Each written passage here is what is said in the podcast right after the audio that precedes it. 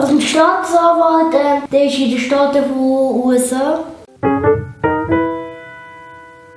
Da sind wir im Podcast StPO Artikel für Artikel. Wir sind im zweiten Kapitel Grundsätze des Strafverfahrens und heute sind wir beim Artikel 4 von der Unabhängigkeit. In Artikel 4 steht, dass Strafbehörden in der Rechtsanwendung unabhängig sind und dass allein am Recht verpflichtet sind. Das ist ein sehr wichtiger Artikel, da wir festgehalten zum Beispiel die richterliche Unabhängigkeit.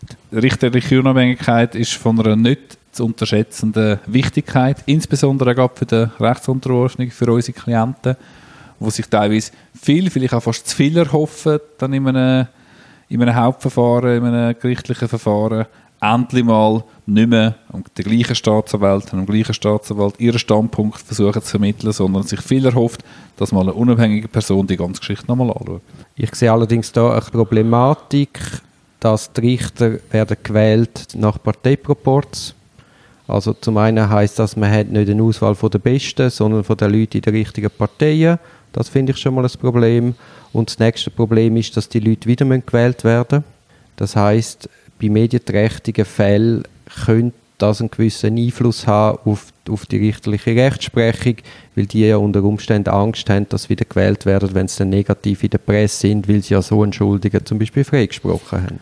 Ich denke, das ist nicht wirklich relevant. Also das kennste Fall, wo im Blick Seite 1 Schlagziele war, diese Haftrichterin hat X entlassen. Gut. Ich meine, die war abgesagt. Und du vergisst auch, dass man jetzt beim Bundesgericht bei den Erneuerungswahlen hat die SVP massiv Druck auf den Bundesrichter ausgeübt und hat dann nicht mehr einen eigenen SVP-Richter nicht mehr zur Wahl empfohlen, weil er in einem Entscheid entgegen der Parteidoktrin entschieden hat.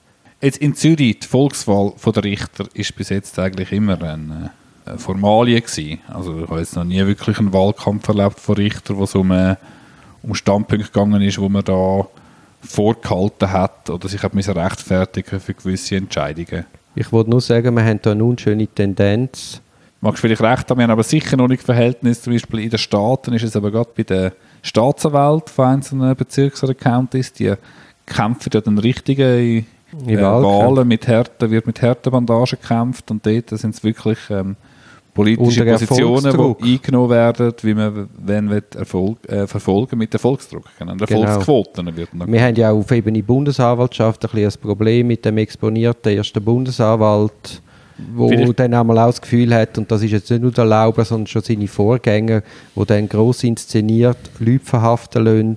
Und da hat man einmal schon ein bisschen das Gefühl, das ist so ein bisschen äh, medienwirksam. Man will zeigen, die starke Hand. Ja, mag sein ich sehe es manchmal so die richterliche Unabhängigkeit in kleineren Kantonen, glaube noch um einiges verreckter als in Zürich. Also ich höre auch von Anwaltskolleginnen und Kollegen in kleineren Kantonen, da kennt sich jeder, jeder ist mit jedem Peru in einem Verein, das ist eine wahnsinnige persönliche Nähe. In Zürich stört mich ungemein, dass im Bezirksgebäude die allgemeinen Staatsanwaltschaften und Richter sich täglich begegnen. Sie haben glaube eine gemeinsame Mensa, ich bin jetzt nicht ganz sicher, ob das wirklich stimmt, aber eine gemeinsame, ja. eine gemeinsame Kantine, wo sich begegnet und so. Ich meine, es ist gut und recht für sie, aber die sehen sich regelmäßig, also, dass da Gefahr von einer Kompanie besteht äh, und dass ich dann im Gerichtsverfahren nicht fest einander auf die Finger hauen, kann ich mir gut vorstellen. Und es ist ja auch so, dass man sich eh schon näher ist, weil beides Staatsvertreter sind. Also gerade umso mehr müssen wir eigentlich ein Augenmerk haben, dass das super getrennt ist. Hm? Und das Beispiel, das ich immer wieder, also immer wieder, das Beispiel, das mir jetzt gerade in den Sinn kommt, ist, dass das Bundesstrafgericht in Bellinzona ist von der Bundesanwaltschaft in Bern trennt durch die Alpen. Äh, ein massives Bollwerk, sozusagen Unabhängigkeit. Ist es jetzt Zufall, dass Bellinzona relativ klar, mit klaren Verdikten auch wirklich der Bundesanwaltschaft auf die Finger haut und vieles kehrt und sehr kritisch ist?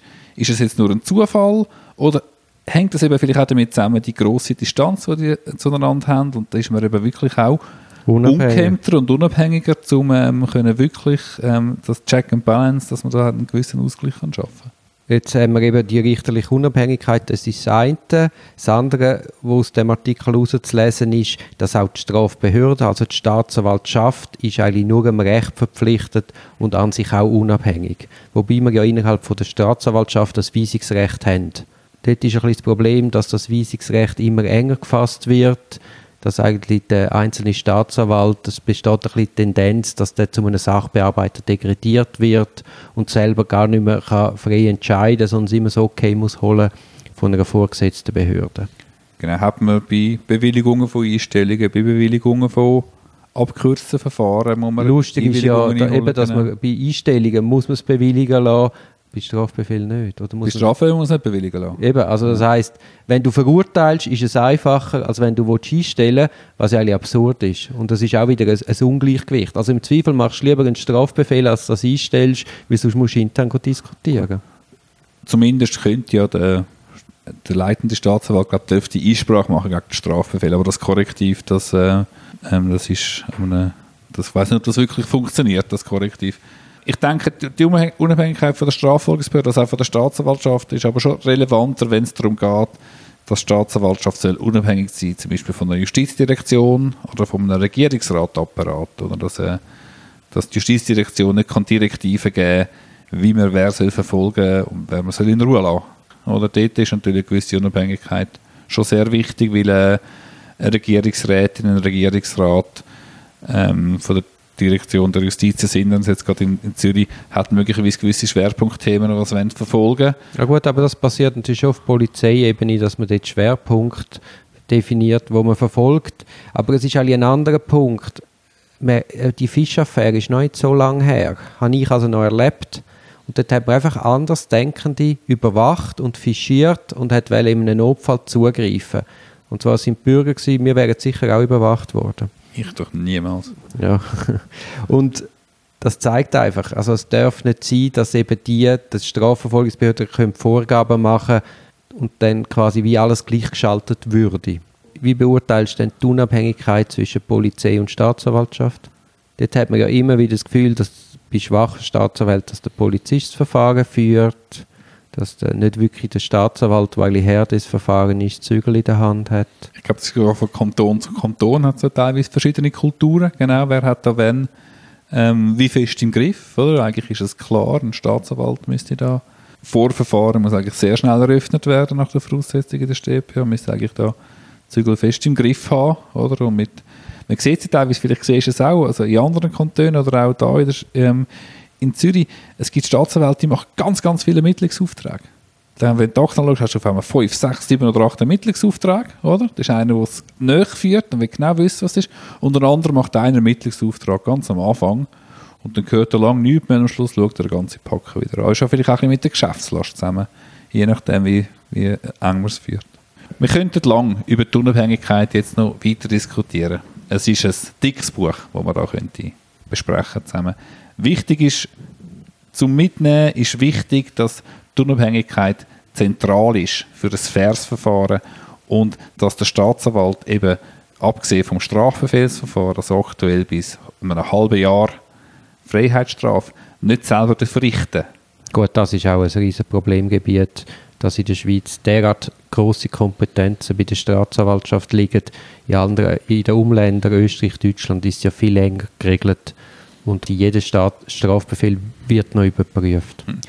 ich denke, in fünf bis zehn Jahren, wenn wir dann bei dem den Artikel vom Strafverfehlsverfahren sind, können wir das zusammen intensiv diskutieren. Wichtig ist einfach zu sagen, dass die richterliche Unabhängigkeit ein hohes Gut für unseren Rechtsstaat ist. Wir sehen das nächste Woche wieder mit Artikel 5, wo sich am Beschleunigungsgebot widmet.